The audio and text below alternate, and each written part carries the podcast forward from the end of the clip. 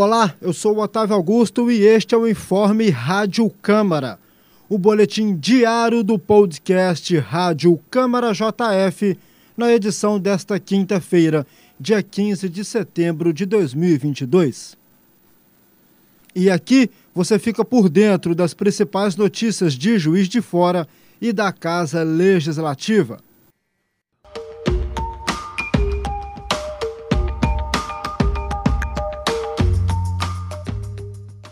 O Centro de Atenção ao Cidadão, o CAC da Câmara Municipal de Juiz de Fora, participou de uma ação conjunta com o Serviço de Abordagem da Associação Municipal de Apoio Comunitário, a AMAC, na Praça dos Três Poderes, no centro de Juiz de Fora.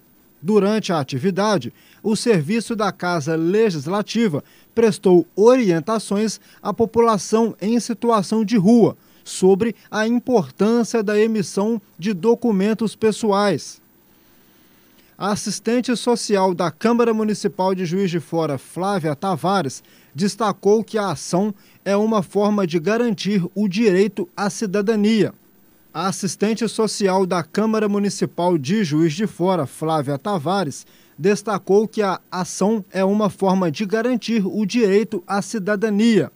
Após a abordagem, o cidadão será levado até a Câmara, especificamente ao CAC, onde será verificada a questão da documentação de uma forma geral, iniciando pela certidão de nascimento, de casamento, para que depois possa fazer a identidade e, posteriormente, os outros documentos, como o CPF e o título de eleitor.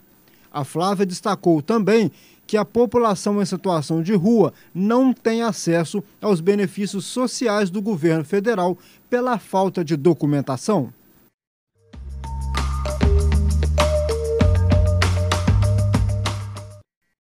Os alunos e coordenadores da edição de 2022 do Parlamento Jovem, no Polo Zona da Mata 2, se reuniram para o terceiro encontro dos estudantes, o último antes da etapa final deste ano, a plenária regional, que vai eleger as proposições que serão encaminhadas à Assembleia Legislativa de Minas Gerais.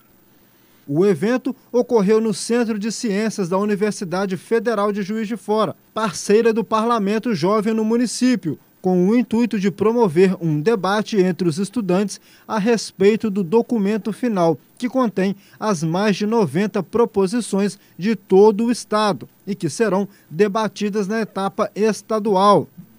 A equipe de estudantes foi recepcionada no Auditório 2, onde receberam orientações a respeito do documento final e as propostas presentes a plenária estadual, que vai ocorrer na próxima semana, o grupo de alunos que foi escolhido pelos polos vai discutir e aprovar os projetos finais que serão apresentados à Comissão de Participação Popular da Assembleia Legislativa.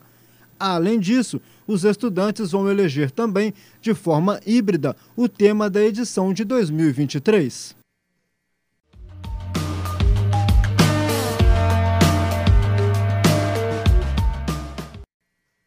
Esse foi o seu informe Rádio Câmara JF. Para mais informações, acompanhe a JF TV Câmara, canal digital 35.1 da sua TV aberta. Siga nossos canais Câmara JF nas redes sociais e acesse o nosso site câmarajf.mg.gov.br. Um abraço, até a próxima.